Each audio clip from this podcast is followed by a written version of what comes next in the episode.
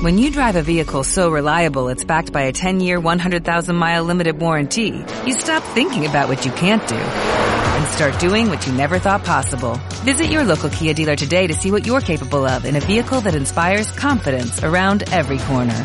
Kia, movement that inspires. Call 800-3334-KIA for details. Always drive safely. Limited inventory available. Warranties include 10-year 100,000-mile powertrain and 5-year 60,000-mile basic. Warranties are limited. See retailer for details.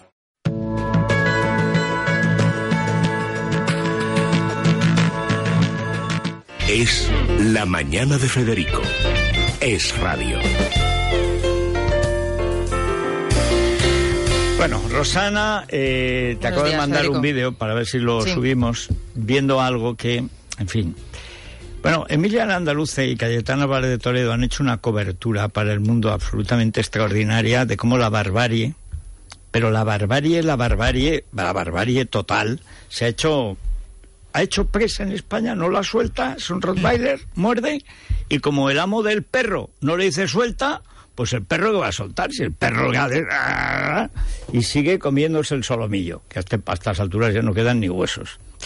En fin, eh, mi más cordial enhorabuena, Emilia, Cayetana, por vuestro trabajo, bien, etcétera. bienvenida por estar a salvo, ¿eh? Eh, no, a salvo no estamos en ningún lado. Bueno, No, eh, Tomás, Ana Samuel, bienvenidos. Buenos días. Porque el día 12 de octubre es la fiesta nacional en España. El día 12 de octubre desfila el ejército, la policía, la Guardia Civil, la Legión, en fin, desfilan nuestras Fuerzas Armadas, todas. ¿Cómo se va a atrever este gobierno a ponerse en pie cuando pase la bandera? Que están escarneciendo.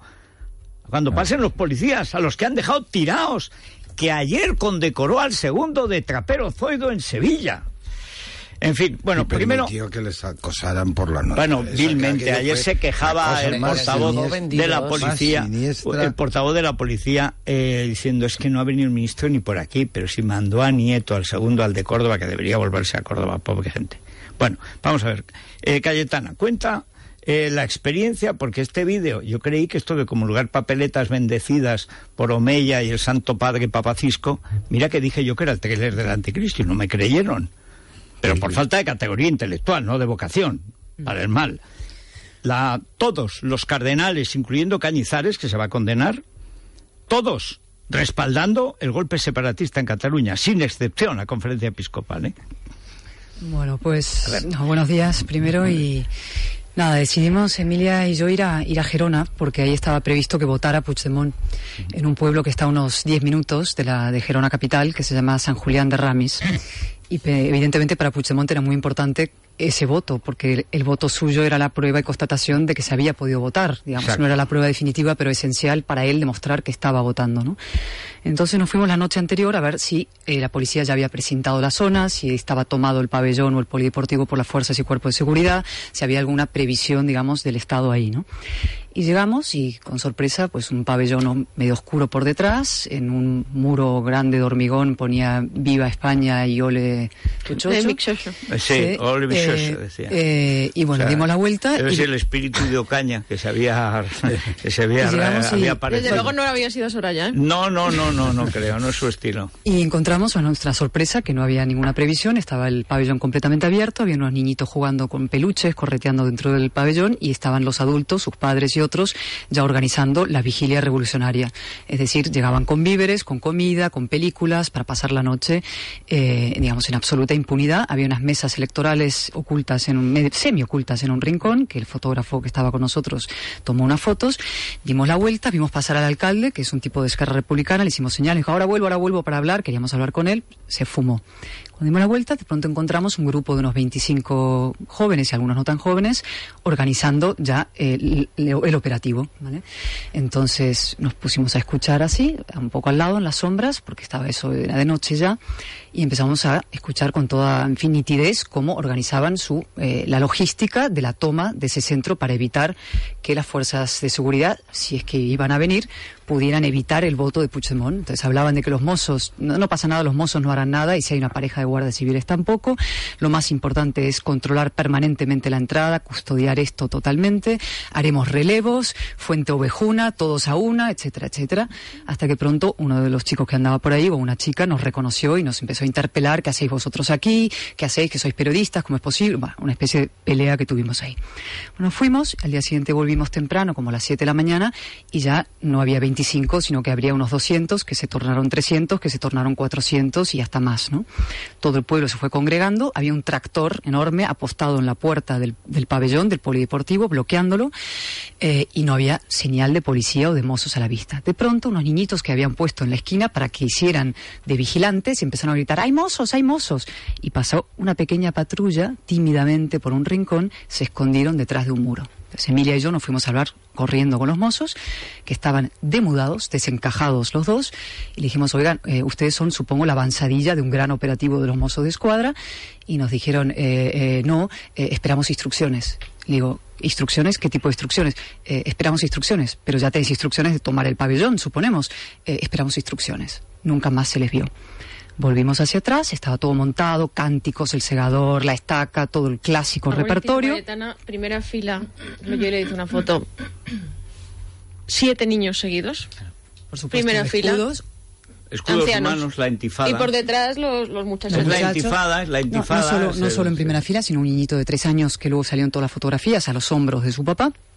Y de pronto no sé qué, y como a las nueve y media que estaba previsto que llegara Puigdemont a votar, de pronto, por detrás del pabellón, espectacular imagen, avanzan unos 60 guardias civiles vestidos de antidisturbio, casco negro, brum, y en una operación que debo calificar de ejemplar, limpia, quirúrgica, impresionantemente modélica, y en fin, yo estaba fascinada con lo que veía, digo, por fin el advenimiento del Estado en esta región. Gerona, Tomás lo conoce bien, es territorio comanche y digamos donde el Estado está ausente durante años y décadas, aparece el Estado en forma de Guardia Civil. Y en 10 minutos literalmente los coge a todos, al niñito este delicadamente lo baja de los hombros de su siniestro Hay y una- responsable hay una serie papá. de la foto. Se ven. Sí. Sí, sí, pero, Sí, pero, pero pero, los medios los medios, los medios, los medios Por solo cogen, solo cogen una foto. bueno, ha habido dos o tres, medios que lo han hecho bien y otros no. Con delicadeza lo bajan al niñito, Sí. lo ponen a salvo de su papá, básicamente. Deberían quitarle la patria potestad ese padre Bueno, sin pero como él había tantos, ¿no?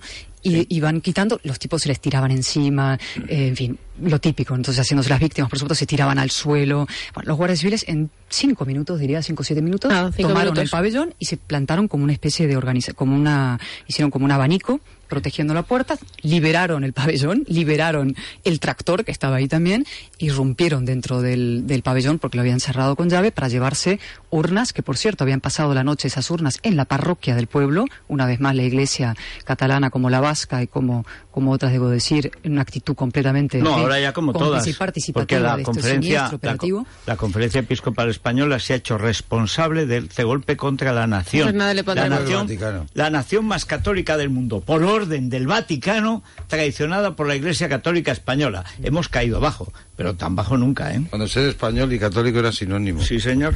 Era. Y, y bueno, nada, entonces ahí empezó, ya eh, la horda se colocó, ya, o sea, colocaron el- los guardias civiles, la horda la empujó hacia atrás y la horda se dedicó básicamente a hacer lo que hace la horda, que es escupir, insultar, cantarles a cara, burlarse de ellos, hacerse selfies con los fascistas, fachas, este, todo lo que os podáis imaginar, hasta que empiezan, empiezan a cantar Visca Terrallura, Visca Terrallura. Ellos tragando porque tenían Entonces- la orden de aguantar. No, no, ellos impertérritos. cometer, digo, Isca terrorismo, Sí. terrorismo, y entonces empiezan a increparme a mí, el que está al lado, terrorismo, esto es una dictadura, eh, vosotros fascistas, bueno, lo clásico, empezaron los, por supuesto, lo- la xenofobia, españoles de mierda, eh, en fin, el repertorio entero, y la Guardia Civil estuvo ahí unos 45 minutos hasta que ya, controlado el operativo, se marchan. Y se marchan, y es una imagen muy impresionante, se marchan de espaldas, o sea, se, van, se van yendo, caminando hacia atrás, ¿vale? Marcha atrás ellos para en ningún momento dejar de dar la cara.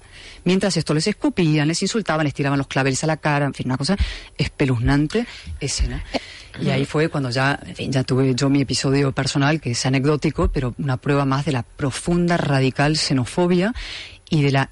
O sea, ahí hay un muro, básicamente. O sea, el nacionalismo ha creado durante décadas, en ausencia y abdicación del Estado democrático y constitucional, digamos, una generación, dos generaciones de personas inasequibles a la razón, inasequibles eh, a la civilización, inasequibles al pluralismo, gente profundamente xenófoba que hay que combatir con absoluta nitidez, contundencia y claridad desde la fortaleza del Estado. Y ahí es donde ya podemos entrar, si queréis, y os dejo hablar de la política, de lo que ha pasado por parte del gobierno desde ese, desde ese, momento. Porque la policía y la Guardia Civil hizo exactamente lo que tenía que hacer, lo que se esperaba de ellos el día 1 de octubre. Lo insólito, en mi opinión, lo asombroso, en mi opinión, es que el gobierno le tiemble las piernas ahora y no sea capaz de defender lo que han hecho las fuerzas y cuerpos de seguridad de Estado. Es decir, aquí empieza una nueva etapa, que es cuando el Estado, por fin, el Estado democrático, legítimo y constitucional, va a recuperar el control de una parte de su territorio. Hombre, y también bueno. la falta de previsión de los Mossos y haber confiado en los Mossos, porque eso bueno, ha sido, eh, ayer eso ha sido estuve tremendo. Leyendo, estuve leyendo, eh, estaba en el libro este del comunismo, que me perdonaré, Mieldau, claro, con estas... Está pasando exactamente lo mismo, lo mismo que en el 34. Igual. En el 34, eh, eh, Dencas, al que llamaban el duche catalá. Porque, porque, estos que son tan originales siempre están copiando lo que hace la gente de fuera, el duche catalá. Era fascista, fascista, fascista que venía de Italia, que, que rendía cuentas a Mussolini. Ese sí era fascista, más que José Antonio, desde luego. Bueno, eh, y entonces les dice al gobierno de Diego Hidalgo, era, estaba en defensa, estaba Lerroux de presidente, e inmediatamente se alza Asturias. Un ejército de 30.000 tíos. La, la, la, campaña de mentiras sobre lo que ha pasado en Cataluña tiene un precedente directo, que es la campaña de mentiras sobre lo que pasó en Asturias en el 34. Mm. Es calcado, calcado. Y al mismo tiempo en Barcelona, que en esa época iban de PNV, iban de Urcullo, dicen que no se preocupen, que ellos se van a encargar de que no se subleven los comunistas como, claro, porque Dencas era fascista y hacía desfilar a sus escamots 10.000 tíos armados, o sea, no que, que cualquier cosa, Amarillo más verde. la Guardia de Asalto, más naturalmente los mozos de escuadra. Que entonces eran menos que la Guardia de Asalto, que es como habían querido suplantar a la Guardia Civil, más la Guardia Civil, que ya, ya no sabía exactamente a qué pertenecía. Durante dos días engañan a Madrid, porque Madrid está, se quiere dejar engañar. Como ahora. Pero, pero, pero no porque no estuvieran actuando, sino porque estaban concentrados en Asturias. Estaban llegando los regulares, eh, estaba llegando Yahweh desde África para entrar por Gijón, porque repito, un ejército rojo de 30.000 tíos Tomando y tías de la que Civil. asaltaron 92 cuarteles de la Guardia Civil, asaltaron y destruyeron matando a los guardias civiles. Es una revolución como no hizo Lenin en el 17, la de Asturias. Y durante dos días estos, mientras tomaban posiciones, decían que estaban colaborando con el orden público de la República, hasta que ya sale Compáis y dice, no, esto es eh, la República Catalana, no, el Estado catalán dentro de la República Federal Española, que es como si hubiera dicho la República de los Estados Unidos de Benetton, porque no existía y por lo tanto era el Estado catalán. Y dura 12 horas combate. 12. Ta- Hasta que Batet, un general, pero había un estado de guerra. Y habla el general, Batet habla con Lerroux. Y dice, creo que en este momento eh, salta el engaño. O sea, se está proclamando el Estado catalán. Y dice, pues nada, haga usted lo que tenga que hacer.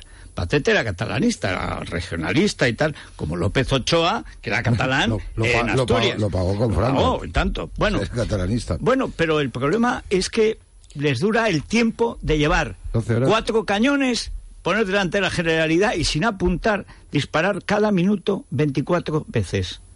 Huyeron por las No, no, y alcantarillas. teniendo cuidado de no... eh, No, no, si no hay que, que ir ni Sí. que destrozar nada. Pero, de no Maros, destrozar pero esos nada. todavía no ponían a niños delante del cañón, que es lo que no, no, no, no, hombre, es que en la- eso... la aquí no había, batalla- es que aquí no había Es que aquí cañones la, la batalla política Por se, se perdió ya de antemano. Por o sea, eso. cuando llegó No el domingo, la batalla política ya... Rajoy solo tuvo la iniciativa las horas mm, después de la declaración que hizo diciendo que la Guardia Civil había acabado con las urnas, que luego a posteriori hemos visto que no era cierto. Pero solo tuvo, pues no solo va a mantuvo acabar la solo. iniciativa y levemente esas horas. Desde el día del referéndum a las 12 de la mañana, cuando se ordena el repliegue de la policía y de la Guardia Civil, porque se ordenó el repliegue, desde ese momento ya no es que tuviera la iniciativa ni que luchara por ella, es que se entregó. No, pues fue Se peor además, eh, porque el viernes, el viernes tuvo lugar, hay un artículo, eh, mañana pasado tenemos a Vidal Cuadras, Sí, un día Bueno, después. eh, hizo un artículo el sábado Sí, en Voz Populi bueno. sobre la reunión del viernes. Dice, vamos a ver, el viernes llega el gobierno y entrega el orden público a Trapero, a Trapero en persona. Sí, sí, sí. y después claro. se van. Cuando Trapero se burla de ellos y después se van. O sea, no digan que no sabían lo que iba a pasar, porque se lo dijo, se lo dijo en su cara, se rió de ellos. Puso en peligro a los guardias A civiles y a los No, no, no, policías no. que Lo que llegaron me- a las 8 y tenían que encontrarse los colegios cerrados y custodiados Claro, por los no había Mossos, nadie. Y estaban llenos de gente y les puso en peligro. El operativo se puso en peligro por entregarse La, la a los juez, la, la- los la juez fue la que dijo que tenían que hacerlo los Mossos también. ¿eh? Bueno, ¿y para qué tienes Sí, un coordinador único pero- de seguridad? pero- para pero que te vamos a diga, ver, me perdone, señoría, pero no lo estar- garantizo. No, deberían estar disueltos desde la masacre de las Ramblas. No, o sea, no intervenidos, no, no, disueltos. Es que fue el ensayo general. Pero claro, pero si después. es que además lo ves ahora, si es terrorífico. No, pero es sí. terrorífico, es, es el 11M clavado. Lo que gratis- clavado, clavado. El casi, casi los 11M mismos se inventan, el 11M se inventan una nueva legitimidad. A partir de la masacre han creado el ejército de Cataluña, que son estos mangutas, y a partir de ahí vale todo contra España. Y ayer Puigdemont ordena la retirada, Colau le secunda, se difunde por los altavoces mediáticos y entonces hay que sacar a la policía y a la Guardia Civil de los hoteles y de Bueno, dejadme, esa es otra, es dejadme una- un repaso solo, solo a la... atroz. Luego viene Sí, Jaime bueno. Mayor y vamos a seguir hablando. Pero hay una... La, la foto del mundo, la de los policías con su maletica.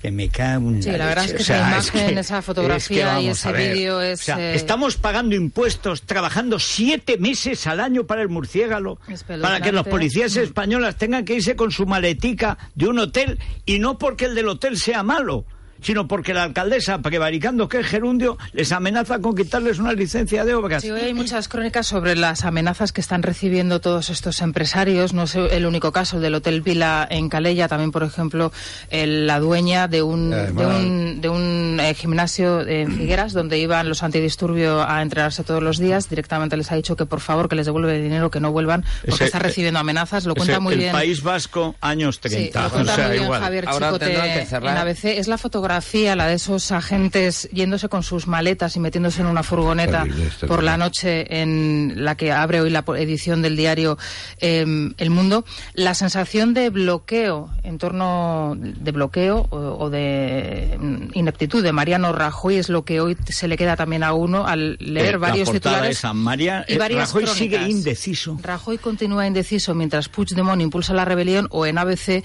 nuestros agentes acosados a la espera del artículo 155. Hay otro artículo de Félix Ovejero en el diario El País. Sí, firmado con un abogado, parece sí. que además coge a Rajoy de la solapa y le, Uy. le agita. Anda que no lo hemos bueno, agitado. Se plantea varias cuestiones. Primero, eh, se hace una pregunta que es evidente, ¿no? Dice. Y el balance son cuatro hospitalizados y uno de ellos infartado. Dos, ¿Dónde está la desproporción dos, dos. en el uso Son de la dos, fuerza? dos hospitalizados, uno de ellos un señor para- mayor que tuvo un infarto. Que la fuerza del Estado es la Se- se- legítima. 600.000 heridos, violados y reprimidos. Resulta que hay dos hospitalizados, de los cuales un señor mayor que tiene un infarto. Los de la violación Este es artículo, para- es este para artículo de psicología, Félix ¿eh? Sí, sí. Es, una- es un artículo importante porque está dirigido no tanto a las televisiones, Propaganda se titula. no tanto a las televisiones y a, y a la izquierda, digamos, que es la que ha hecho la campaña de la desproporción, sino al propio gobierno que se lo ha creído. Bueno, el verdadero problema que tenemos es que el gobierno, después de la campaña mediática que hacen, intentando demostrar que es un, una, digamos, ha habido una operación represiva, autoritaria, es que el gobierno ha quedado noqueado, Sí, psicológicamente noqueado, y se ha creído, claro, 11M, y se ha creído, está en un estado en estos momentos de depresión, que yo creo que hay que hacer un canto contra la depresión, un alegato contra la depresión española que se está apoderando de todos los sectores y el primero el gobierno, Bueno, que está choqueado, está noqueado, cree que de verdad sus, sus fuerzas en el fondo han sido represivas. Hasta la propia, debo decir, Inés Arrimadas hoy en una entrevista en El País habla de las Todo, cargas policiales y las imágenes dañinas, en lugar de decir lo que hacía una vergüenza y cómo es posible que los mozos de escuadra, el señor Trapero, sigan su cargo a estas horas del día, cómo es posible que esas fuerzas y cuerpo, ese, ese cuerpo autonómico siga operativo a estas horas. O sea, Bueno. lo que hay es una depresión en el lado constitucional. Bueno, No, déjame, hay- hay déjame decir una cosa que además sí, hay un problema. que eso es- ese es el gran problema que tenemos Hay un en España en estos problema, eh, además, y es que he visto las declaraciones de Inés llevándole la contraria a Albert Rivera. Fatalmente eso se tenía que producir, porque una cosa es Ciudadanos y otra cosa es el Partit Conyugal Catalá. O sea, es que no puede ser.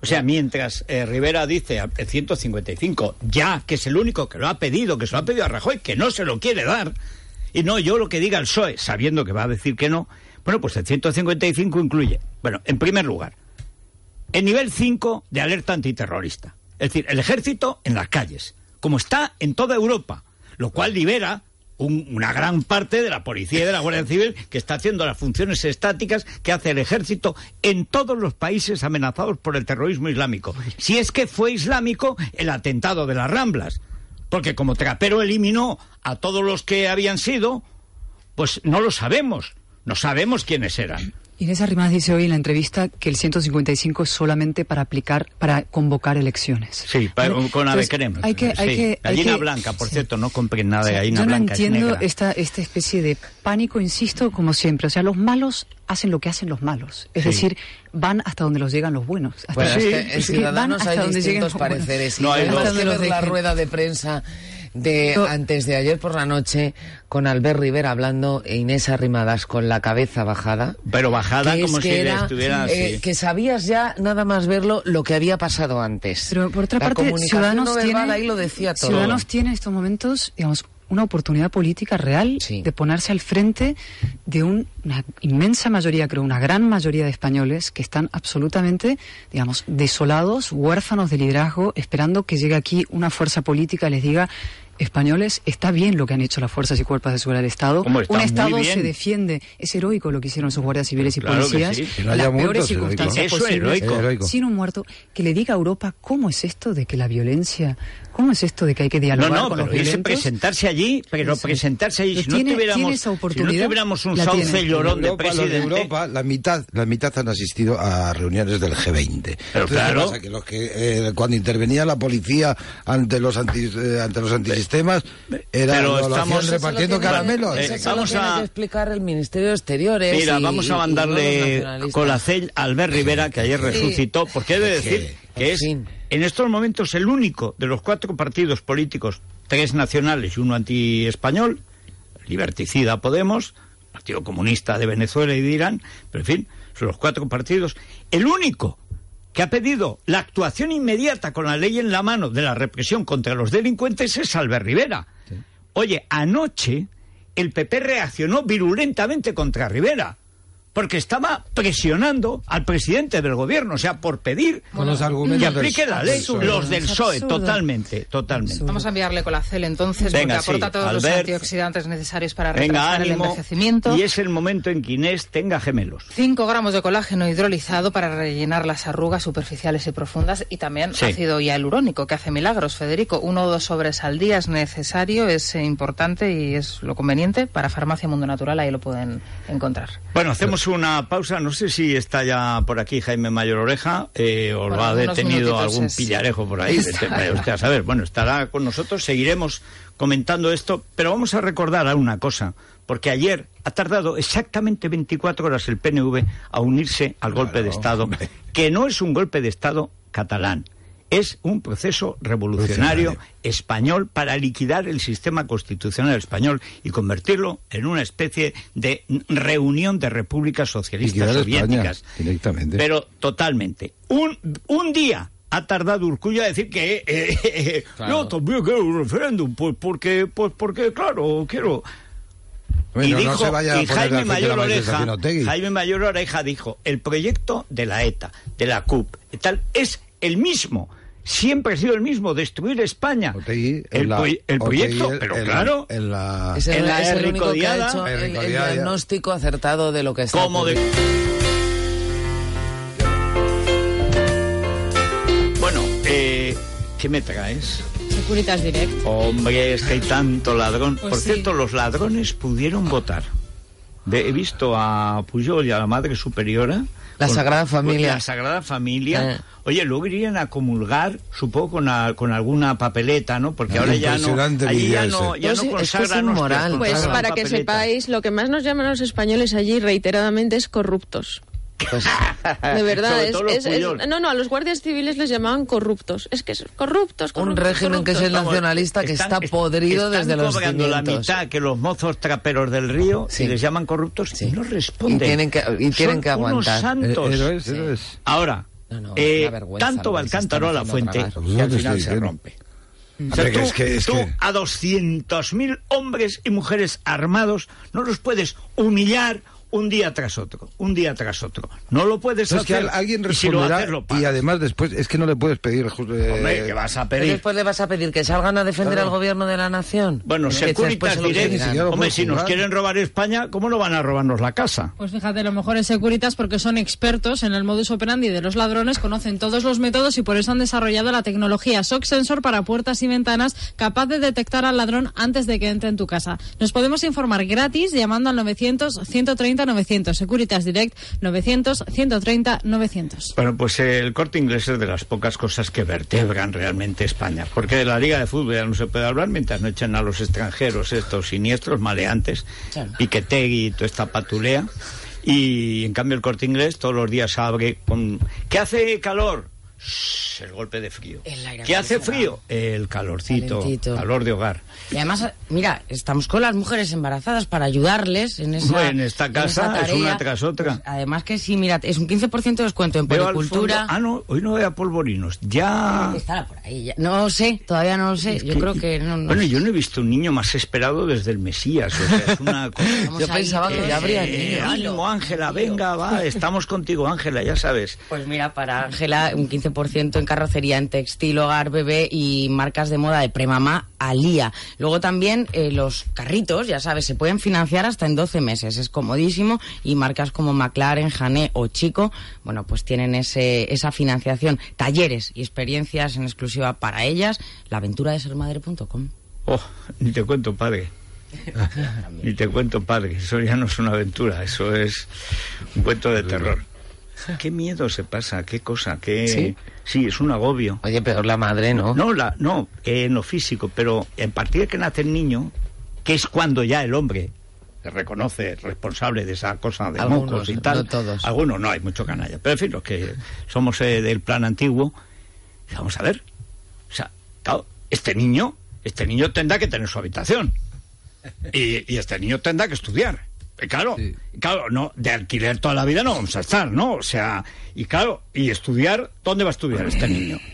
Vamos a ver, ¿qué ingresos tenemos? Es que con esto no vamos a llegar, porque claro, lo que cuesta luego ya enviarlo al extranjero y tal, y en ese momento el, el ser humano nota cómo las cejas se le hacen así neandertales, te sale el pelo así hincao y buscas un dinosaurio para llevarlo a la cueva, en forma de contrato. Y eso de que los niños vienen al mundo con un pan debajo del brazo es rigurosamente cierto porque buscas el pan y si no atacas una panadería. O sea que es la manera, digamos, masculina de celebrar esto. Bueno, pues. mm, No está mal, bueno, ¿verdad? Si es que los hombres son muy No particulares. todos. Vamos a hacer una pausa. Sí, en realidad somos de... no valemos gran cosa. Pero bueno, todavía servía, servíamos para algo. Rosana, ¿cuándo está prevista la próxima comparecencia del presidente del gobierno? El 10 de Bueno, octubre, ¿no? el día Dice- 10. di- si ha Día dicho 10, Cebrián el hay 10, convocatoria es que es el 10. Ya verás cómo va a ser después del 12, porque dirá que no quiere Y interferir. con los príncipes de Asturias por delante, con los premios príncipes de Es que Asturias. es imposible. Ah, o sea que va a tener que hablar el rey primero en Oviedo. de- Bueno, a todo esto, claro, es que hay... Bueno, vamos a hacer una pausa, Haz una pausa. porque lo dije el mismo día en que Mariano, usurpando las funciones del jefe del Estado, dijo que iba a convocar a los partidos, pero tú no puedes convocar más que a Viri. O sea, No, los pero partidos políticos solo los puede No, no, convocar el rey. no, Lo de, pero- lo de ir pero- hacia, hacia pensar en el 10 es para que no Convocar- exista lo Ya, ya, anterior. ya. Sea, convocar a los partidos está bien, es necesario eh, convocar, de- de- en fin, ¿Qué hace mucho tiempo, hace mucho que tendría que haber habido en España un, un acuerdo entre partidos constitucionalistas para hacer frente al desafío del nacionalismo.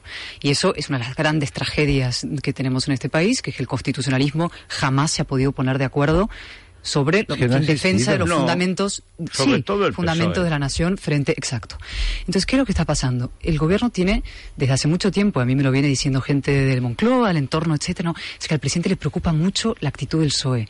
Está esperando a ver qué hace el PSOE. Pero esto lo hemos hablado aquí Sí. alguna vez. O sea, si hay que esperar a ver qué hace el PSOE, No. que gobierne el PSOE. Pues claro, O sea, que ese es lo que es lo que va a lo hacer. que, lo que, es el que lo debe tiene que ejercer el lo que liderazgo. tiene que hacer es lo que va a pasar, lo ¿eh? que tendría que haber hecho el gobierno en fin, por supuesto, después del 9 de noviembre del 2014, cuando fue la prueba del fracaso, digamos, de su política de abdicación y de apaciguamiento, era evidente que la vía del apaciguamiento no iba a funcionar, era poner en pie una estrategia poderosísima de opinión pública, política y de reagrupación del constitucionalismo frente a lo que iba a venir. ¿sabes lo que va a pasar y con lo que seguimos, estás diciendo, perdona, Felipe, y seguimos, un segundo, y seguimos a estas horas, cuando ya ha pasado el 1 de octubre, esperando a ver si el PSOE va a apoyar el 155 o no.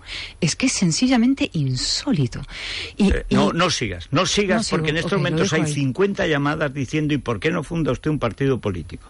Es la mañana de Federico. Con Federico Jiménez.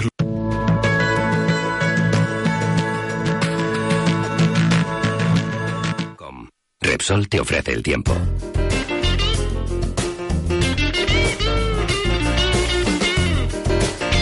El tiempo, el tiempo está más aburrido que los chistes de Rajoy. O sea, es que se repite una y otra vez. ¿Qué quieren que les diga? Dicen Repsol, pero, hombre, algo cambiará el tiempo. Pues no, no cambia. Y tan inquietante porque no hay agua. Parece que es Eh, verano. pero ¿Cómo va a haber agua Madrid con ese, agua para un año, con ¿eh? ese, con ese Bueno, sauce, con ese abedul ahí en Moncloa? ¿Qué va a haber? Si es que ya no llueve, las nubes se avergüenzan de España. Pero si llora un poco piqué. Bueno, perdona, perdona, ¿cómo van a hacer rogativas si la Iglesia ha dejado de creer en España? Pues Eso- claro, eso las vírgenes han desertado, dice, a vosotros La no os Virgen, hago la caso. Virgen de la Cueva La ahí se ha Virgen de quedado. la cueva se ha quedado en la cueva, como es natural. Bueno, y las temperaturas, pues igual que estos días. O sea, en Madrid nos vamos a ir a 29 grados. Hoy la máxima no es Córdoba, como es costumbre. 34 es Badajoz con 35, pero bueno, ya se va. Y la mínima, mínima, pues igual que ayer, 10 grados en Soria. Esto es lo que hay. ¿Estás planeando una escapada para este fin de semana? Consulta la previsión del tiempo a cinco días y la mejor ruta en guiarepsol.com. Repsol te ha ofrecido el tiempo. El coche de mi padre es más grande. Pues mi padre se hace selfies sin el palo. Pues el mío tiene un móvil que todavía no ha salido. Y el mío tiene un dron. Pues el mío se va a marcar un Wilet. ¿Que no sabes qué es marcarse un Wilet? Es ir a tu estación de servicio Repsol y pagar con tu móvil ahorrando en cada repostaje. Y con todos los descuentos y promociones en una única app, eso es marcarse un Wilet. Y además, por cada amigo que invites a que se descargue la app, os lleváis 3 euros en carburante cada uno. Descárgate Repsol Wilet y empieza a ahorrar tiempo y dinero.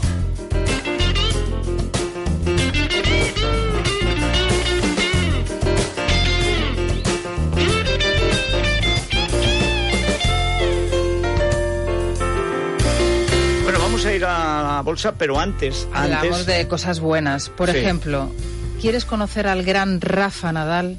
Pero, hombre, que no Grande lo entre quiero. los grandes. No es que lo quiera, es que lo adoro. Y más todavía estos días que está Hombre, ahí, bueno, dice ejemplar. que desde lloraba, lloraba viendo lo que pasaba en España. Yo también contigo. Bueno, pues Pero lo- raquetazo y tente tieso, que es lo que necesitamos. Lo, lo puedes conseguir con gracias a movistarlikes.es. Aquí puedes conseguir, bueno, pues tus sueños se pueden hacer realidad. Por ejemplo, conocer a los personajes de las series de televisión favoritas. También en Mira. movistarlikes.es lo puedes conseguir y así conseguimos nuestra mejor experiencia, Federico. Pues mira, se empieza así y se acaba en las playas diciendo ¡Tana Eris! ¡El bocadillo! ¡Tana Eris! ¡No te metas! tan-".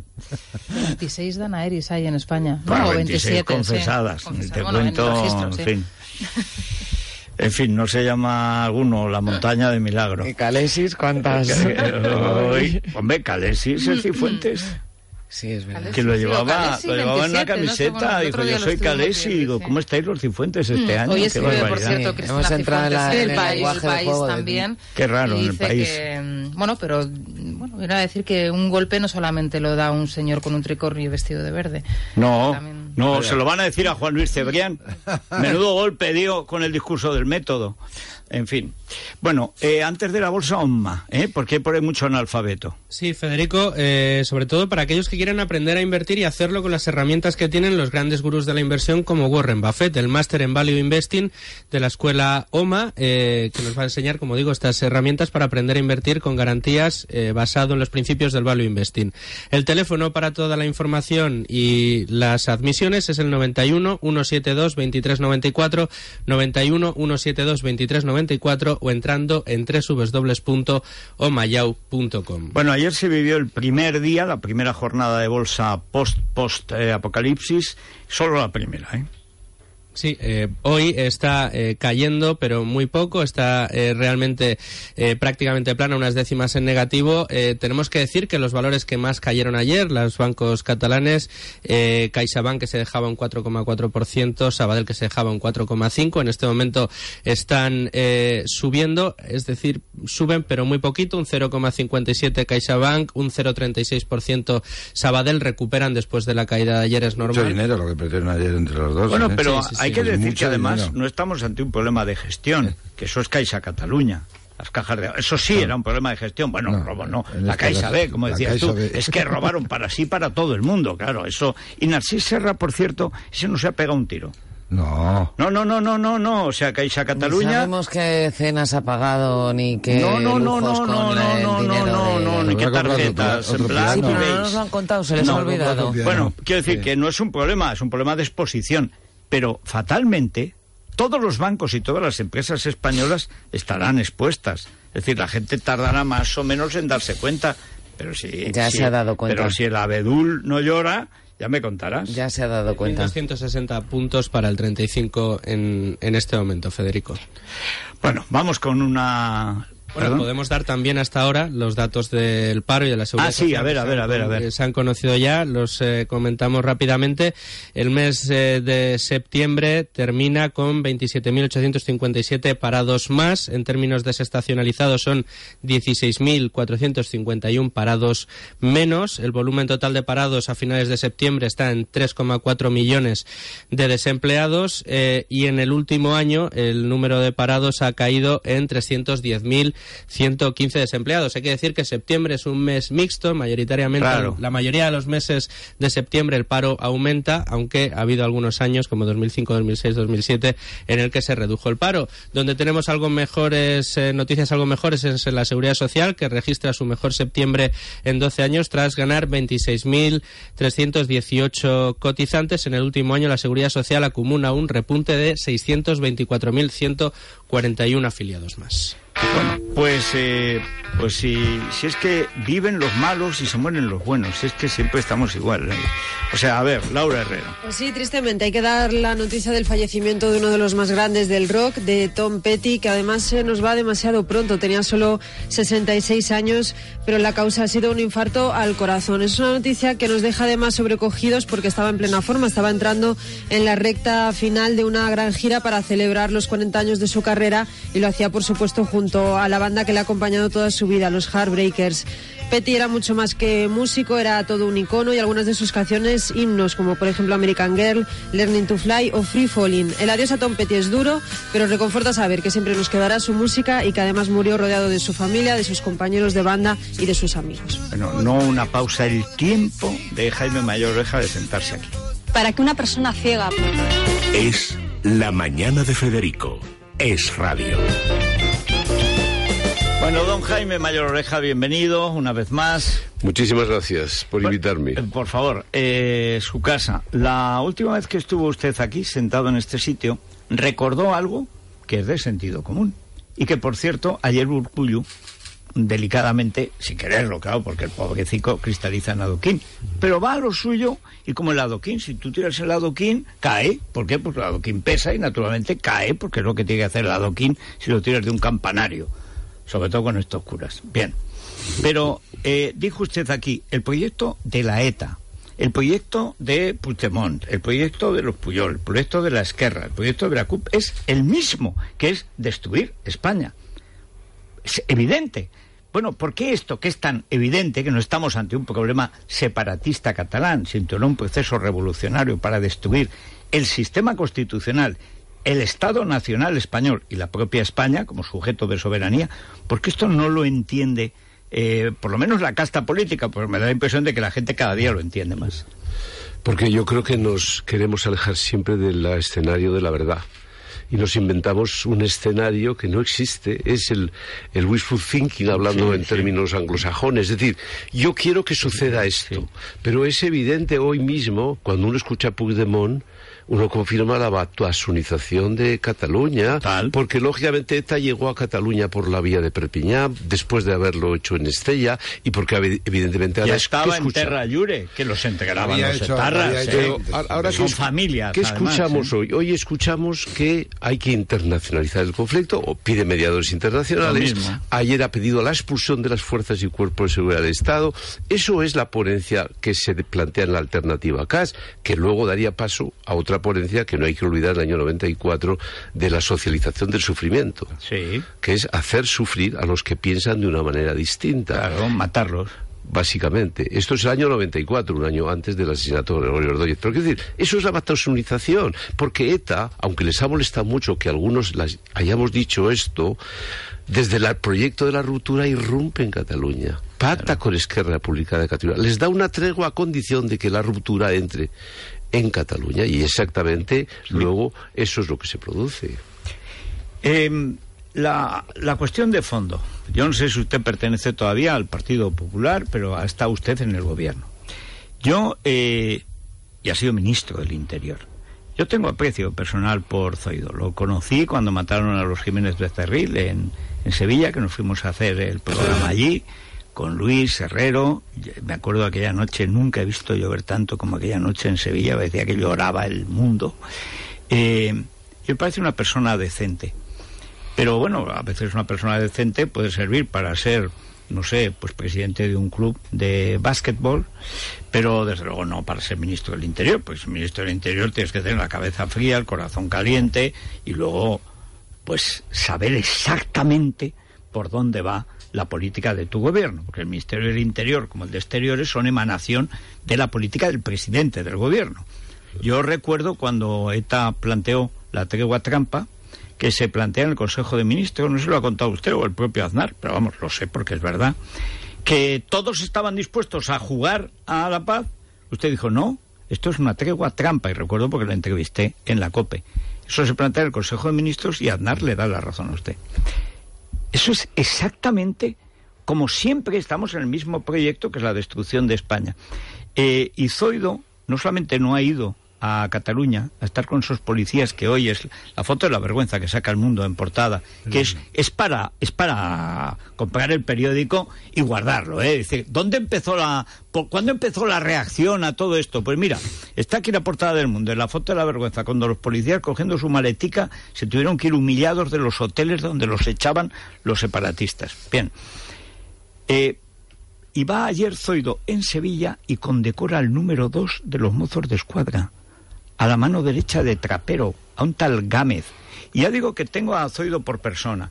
Pero ¿qué clase de desconcierto político o de parálisis aqueja al gobierno? Porque si dijeras es un político que ha metido la pata, ni siquiera es un político, él es un juez, ha entrado en la política, bueno, pues porque es una personalidad, porque le convenía meter a andaluces, yo qué sé por qué. Pero, pero no se da cuenta de que no se puede condecorar a un mozo de escuadra que ha traicionado toda la ley, los juramentos, los principios, los compromisos, que es la policía privada del golpe de Estado. Bueno, más allá de este hecho que yo lo desconocía, lo desconozco, es evidente que otra vez ha sucedido lo de siempre. Los mozos de escuadra iban a colaborar con el gobierno, pero si los mozos de escuadra van a iban a formar parte, han formado parte de un gobierno rebelde. El movimiento nacionalista se va a detener diez minutos antes de llegar hasta el final. Llegará hasta el final. La unidad de los partidos constitucionalistas no existe tal unidad.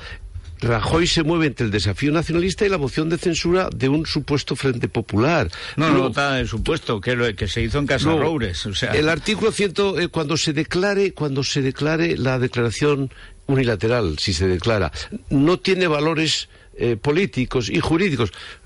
Eso, eso exactamente es el escenario que más daño nos, ha hecho. Yo he tenido ocasión, no diré a quién, pero le he explicado hace semanas cuando me dijeron que se contaba con la colaboración de los mozos, yo les dije, me imagino que no me hablaréis en serio los mozos van a formar parte de la rebelión, porque los mozos obedecen a los mandos de los mozos y los mandos de los mozos son nombrados por la Generalitat. Entonces, más allá de lo que ha sucedido, que no sé lo que es, es evidente que los mozos han formado parte del gobierno rebelde que ha dado un golpe de Estado en Cataluña.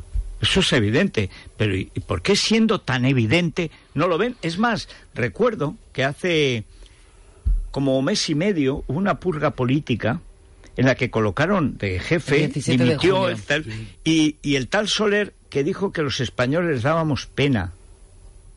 Que damos pena porque no nos conoces o porque estamos dirigidos por, por, por eunucos y alfeñiques. Si no, tú estarías en la cárcel por delito de odio, de desprecio, no estarías cobrando. Los mozos, si no estoy yo mal informado, cobran del Ministerio del Interior. Es decir, los sueldos los pagamos todos los españoles a través del gobierno de España. Igual que la Policía Autonómica Vasca. Felipe, ¿le puedo hacer una pregunta a Jaime? Sí. Vale. Hola Jaime, ¿qué tal? Eh, porque los diagnósticos de Jaime siempre han sido, tiene el problema de las casandras, ¿no? Que Sí. luego mm, nadie te lo reconoce ni nadie te lo... Eso dice, desde "Sí, luego. Yo ya lo dije, no tiene mucho... No, el primero no es muy quedas elegante, muy el mal. segundo queda... re- Sí, nadie, a Sí, nadie le importa no que lo hayas dicho antes, en el fondo, va, este Sí. ya lo ha dicho. Es que Se apuntan fue siempre, hay otros un- que vienen, otros que dicen al final, ¿no? Entonces, a mí- era, a mí me era interesa- exactamente, fue el, el castigo de la lucidez. Entonces, a mí, a mí lo que me interesa eh, de Jaime es al revés decirlo. O sea, ¿qué habría que hacer? La pregunta al revés. Vamos a ver, primero, eso lo tiene que responder el gobierno. El gobierno tiene dos caminos. Todos tenemos que entender que solo hay dos caminos. Aquí hay un camino que es el seguir el camino de lo que algunos llaman el diálogo. Es decir, el diálogo imposible, el diálogo suicida, el diálogo a ninguna parte, el diálogo que solo te llevará a un estatuto, a un referéndum pactado, que es la apuesta de Sánchez ayer. Ese es un camino. Y, y de Iceta, que lo Y el de repitió. Además es- y el segundo además- ¿Y el otro- camino. el otro concretamente cuál sería? El segundo, el segundo camino es si tú tienes no solo un tema catalán. Tú tienes un movimiento nacionalista puesto en marcha que tendrá su presencia en el País Vasco y sobre todo en Navarra en poco tiempo, como ayer confirmó Urcullo. Pues tú tienes que saber que tienes que parar ese movimiento nacionalista. Y la única manera de parar el movimiento nacionalista es que otra vez los nacionalistas aprecien la autonomía. Para eso se la tienes que quitar. A los que estén en este movimiento. Es decir, no hay otro camino. Porque esto es un momento cíclico. Los nacionalistas primero alcanzaron el poder a través de la autonomía en los años 80, finales de los 70, 79, 80. Luego el segundo hito fue la autodeterminación, que de pronto apareció un día inesperadamente en el Parlamento Vasco catalán primero y en el Vasco después. Yo estaba ya allí, 89 y 90. Y diez años después, ese movimiento nacionalista pasa a la ruptura con ETA, deja ETA a la vanguardia y pacta con el PNV en Estella y hace que el plan Ibarche sea una realidad y luego da un salto a Cataluña y hace que Esquerra Republicana de Cataluña asuma ese estandarte. Entonces, el movimiento nacionalista no va a salir de la ruptura, está instalado en la ruptura.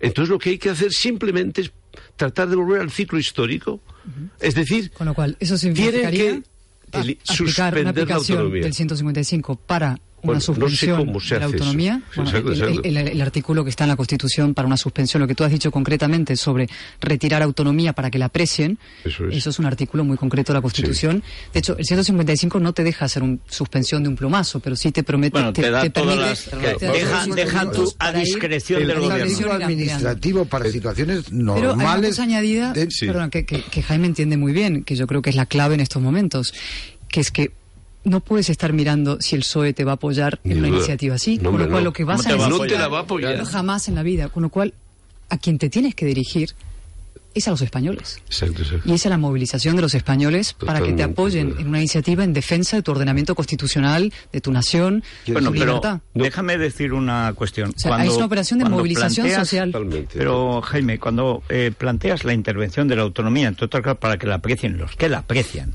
debo decir que los separatistas no aprecian la autonomía, porque es la prueba de su debilidad ante España.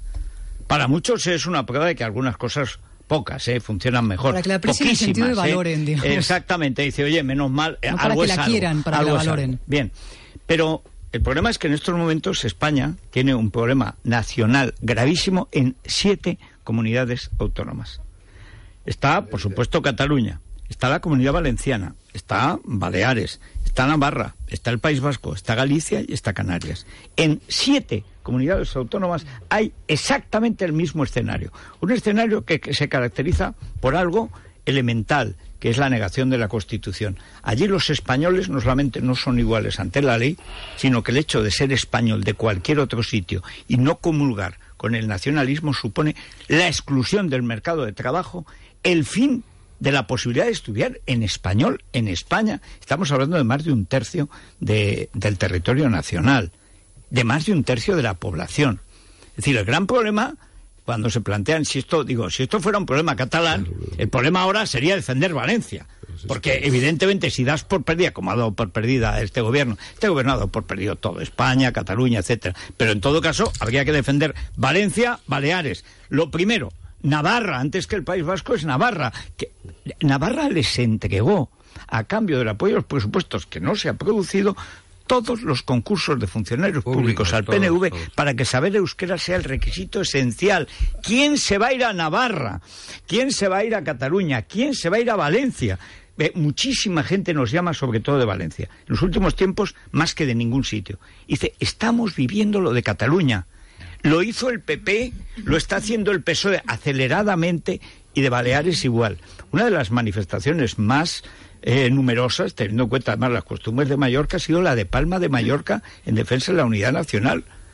Dice, pero vamos a ver, es que el problema es el mismo en Galicia, es que el problema es el mismo en Canarias. Por eso a lo mejor no solo hay que aplicar el 155. A eso me refiero. hay que revertir competencias al Pero- Estado. pero ver, entre primero- No, es que el la 155 Pero primero- supone eso ver, también, pero no. y Primero, la de vamos a ver, el Pero movimiento nacionalista siempre tiene una vanguardia.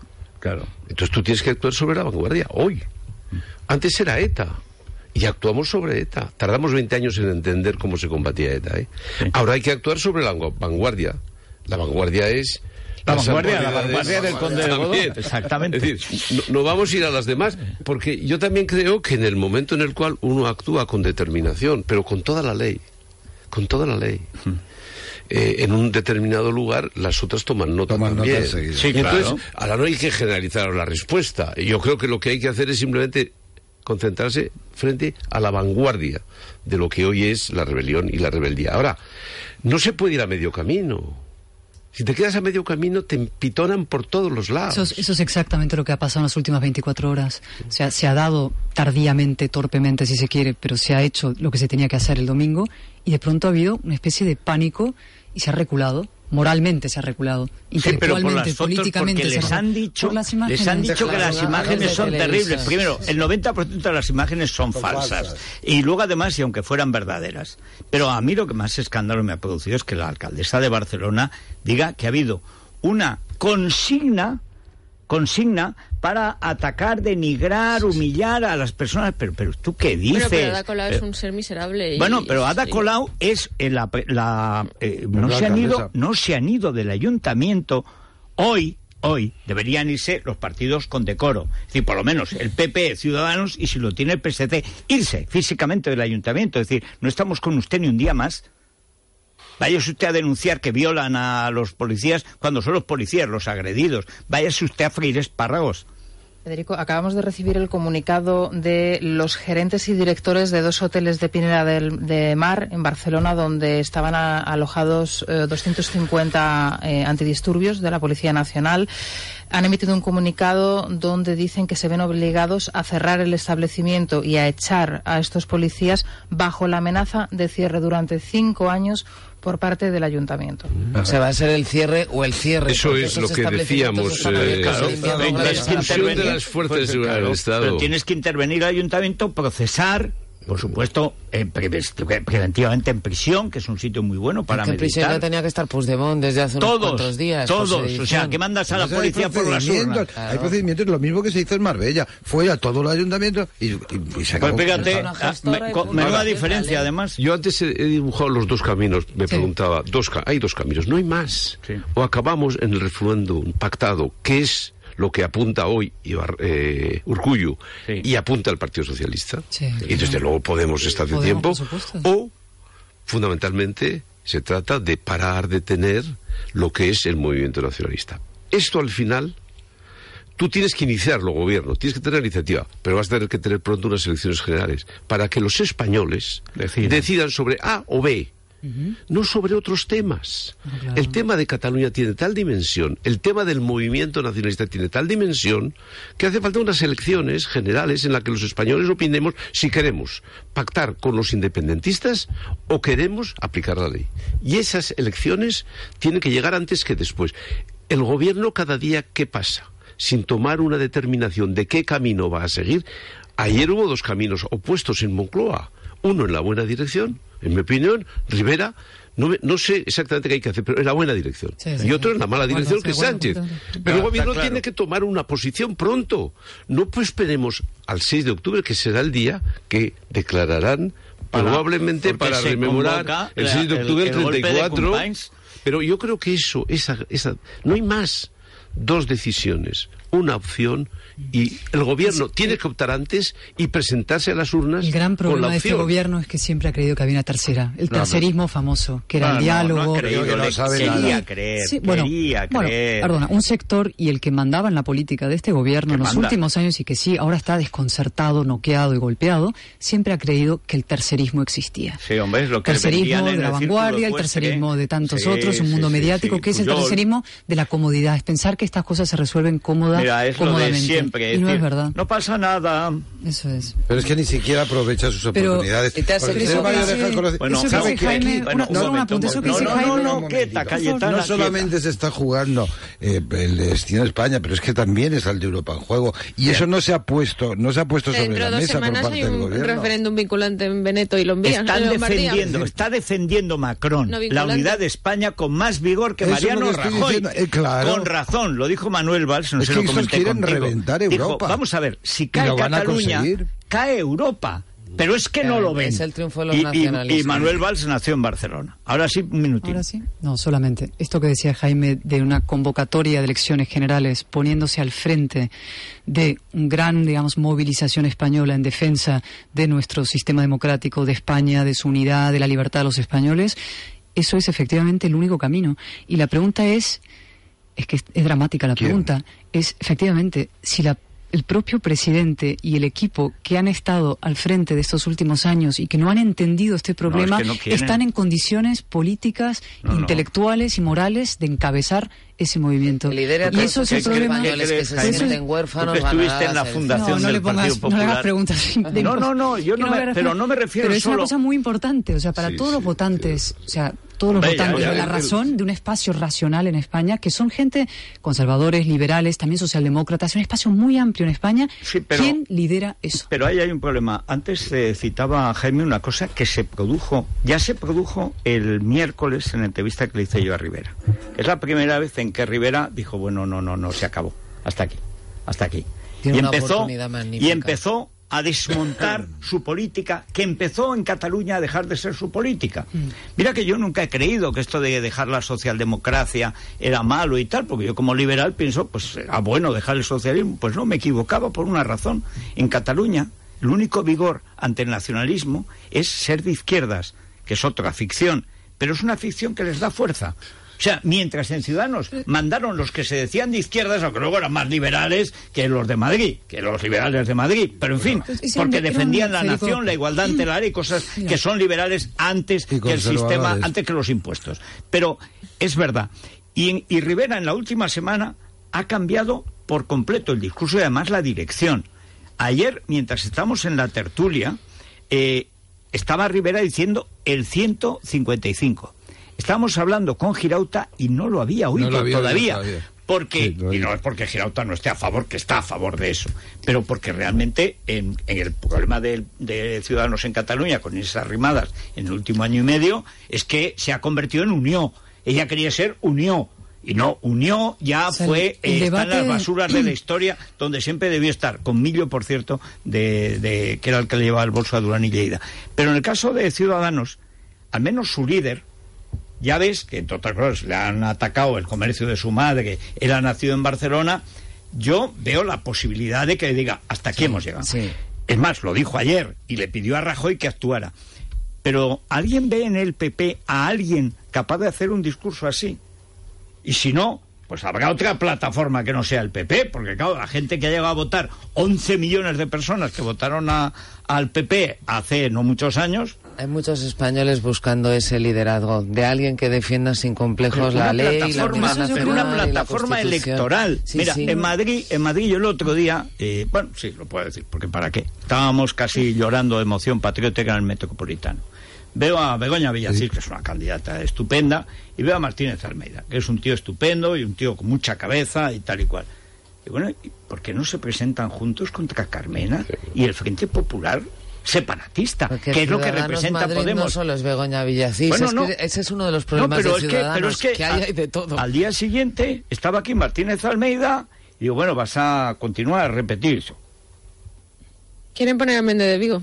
Eso me Sí, han sí, dicho sí. que bolita de humo quiere. Bueno, y a Soraya. pero vamos a ver, que el problema en. Madrid es de autodefensa. Es decir, tienen que unirse las fuerzas nacionales. Begoña podía haber sido Miss en nuevas generaciones del Partido Popular hace 20 años y hoy también. Porque hoy el Partido Eso el- Popular es más pero- pero- Alianza Popular. No, si el fuera partido- el Partido el- Popular mucho no, más no, grande, el Partido liberal, Popular, el Partido Popular seguramente es, Begoña estaría. es aquel PDP, el primero, el malo, porque hubo democristianos buenos como este señor y malos, que decían que debía desaparecer la derecha en Cataluña porque la derecha ya era convergencia y unión. Claro, lo que ha habido siempre, esto, siempre. Es, esto es trágico. No Es verdad, entender que la el giga problema es el- el problema nacional y que todo lo demás se supedita a eso- esa es la clave. O sea, Ciudadanos, por ejemplo, se embarcó en una especie de debate absurdo sobre si eran socialdemócratas o liberales. Eran tácticas como de, de marketing. Sí. Cuando en el fondo la virtud esencial de Ciudadanos en su origen es que era todo eso porque primaba el combate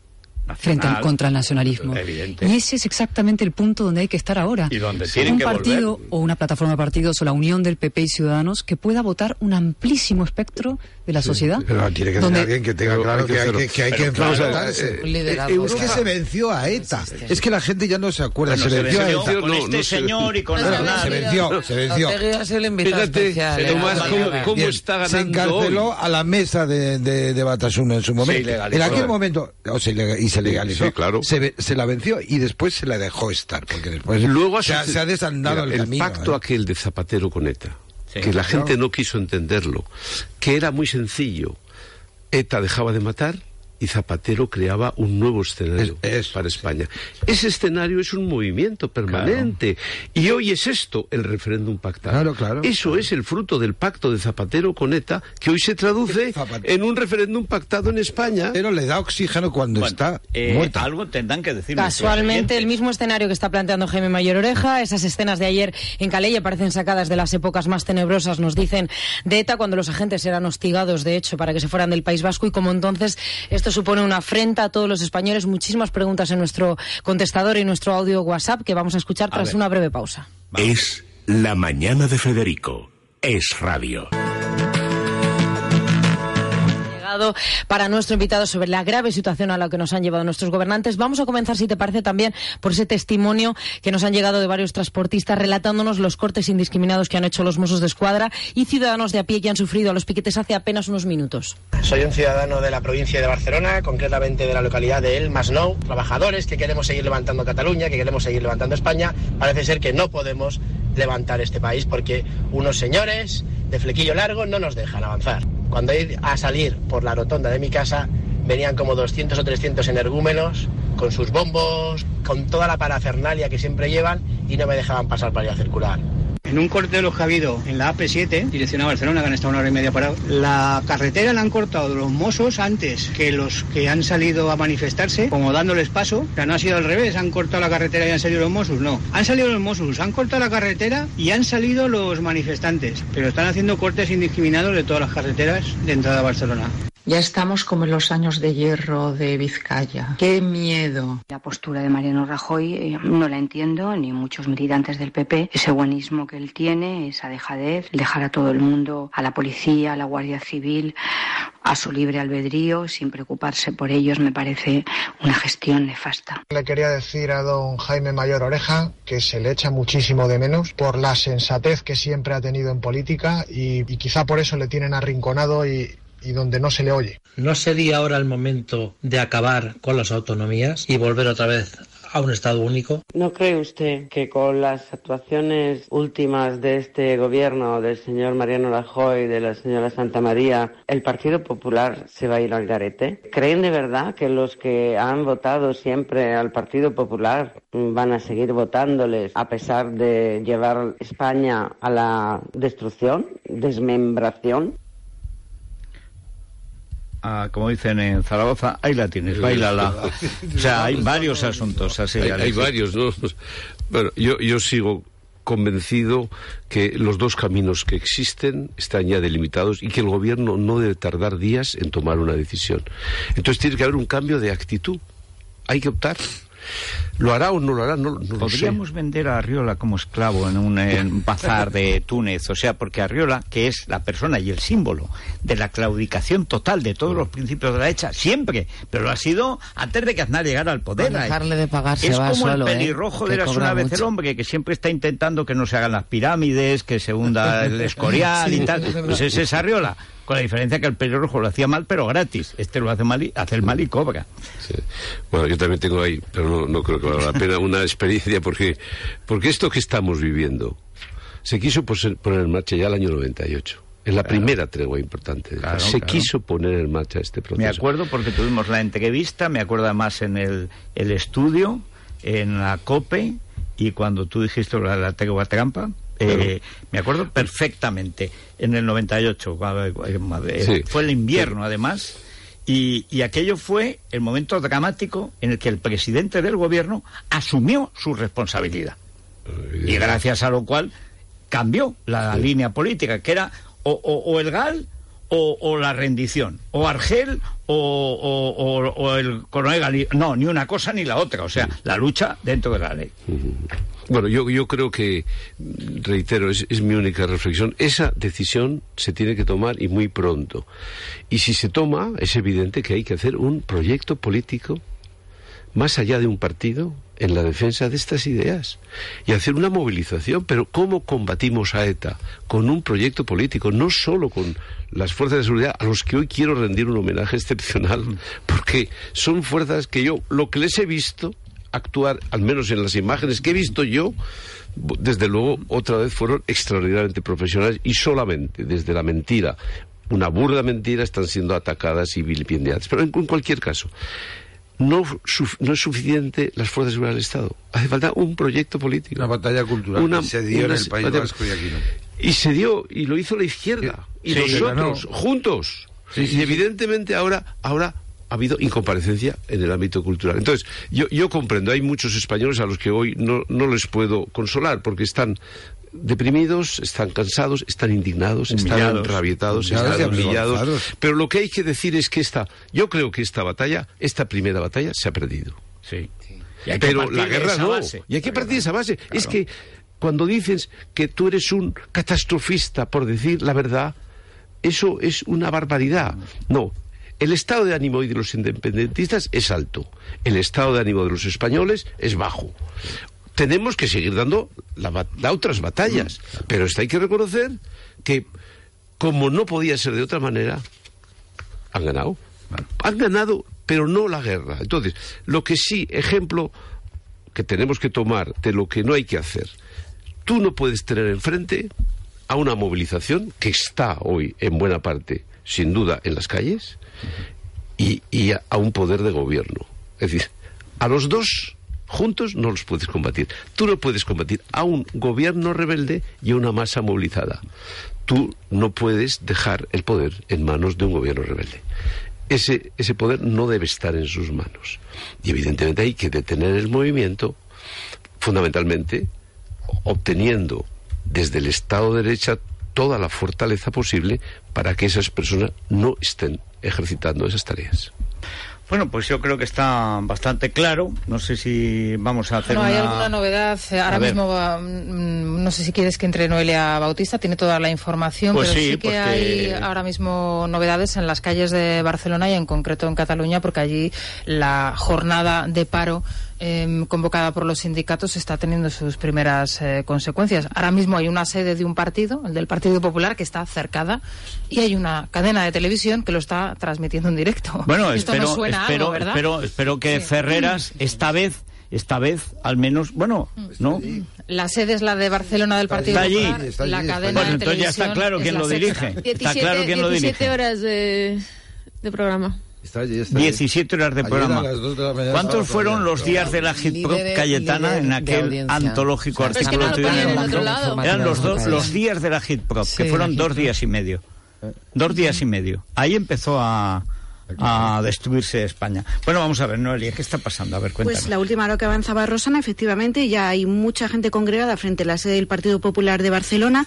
También está allí la Policía Nacional, tenemos que decirlo, para tratar de evitar que haya cualquier altercado. Hay muchas furgonetas de policía en la antemano porque estaban allí con los O propios. sea, la, sexta... La vanguardia porque pilla al lado. Sí, la sexta, eh, que ya detuvo, que ya detiene a los líderes del PP en Madrid, ahora encabeza la rebelión, como encabezó con los terroristas suicidas con tres capas de calzoncillos el golpe del 11M. Y es el mismo, Entonces, que es la televisión de los Soraya. mismos que entonces, los lo mismos, que la pasa es que televisión de Soraya, Mauricio. Casals y Mariano Rajoy. Es el niño bonito de Mariano, de Soraya, de Mauricio, es Antonio García Ferreras y de Florentino Pérez, dicho sea de paso. A sexta. Claro, y estamos en la En la SER, diferencia- estamos en la sexta, estamos en el golpe de Estado permanente de la izquierda, que no acepta que la derecha pueda existir. Yo recuerdo cuando dijo Jaime Mayor Oreja, el pacto de Perpiñán lo que quiere decir es que entra la ETA y sale el PP. Y es así. El- y el hombre que lo lleva a cabo, porque hay que reconocer que es coherente. O sea, Ferreras es coherente. Lo que no es coherente es que el Grupo Planeta, Soraya y el Gobierno de España lo conviertan en el referente fundamental. Deje que les asalte las sedes, que les detenga ministros y lo premien. Pero ya han dado un salto, ¿eh? La gente que en el 11M estaba a las puertas de la sede del Partido Popular, los Colau, los Podemos, hoy están en las instituciones. O sea, Claro. han y además, y además en la calle. Claro, y además en la calle. Bueno, pues, eh, pues ya está, ¿no? O sea, te parece, Federico, tenemos otra última hora porque acaba de llegar a la redacción también Teletipo. La Fiscalía está investigando si hubo amenazas sobre los trabajadores de los hoteles de los que se está expulsando a los agentes en Cataluña. Mira, yo es que de verdad, cada vez que oigo hablar de la fiscalía, me da pena por los fiscales. O sea, vamos a ver, eh, la fiscalía no es el gobierno de España. No, porque ya si el fiscal Bueno, es capaz según- de volver Gallardón, que es según fiscal de Rajoy, sí. o sea... Sí, ahora sí, el bueno, el caso es escondernos detrás de algunas faldas, Claro. sean ropones de jueces, de fiscales o de fiscalas, en fin.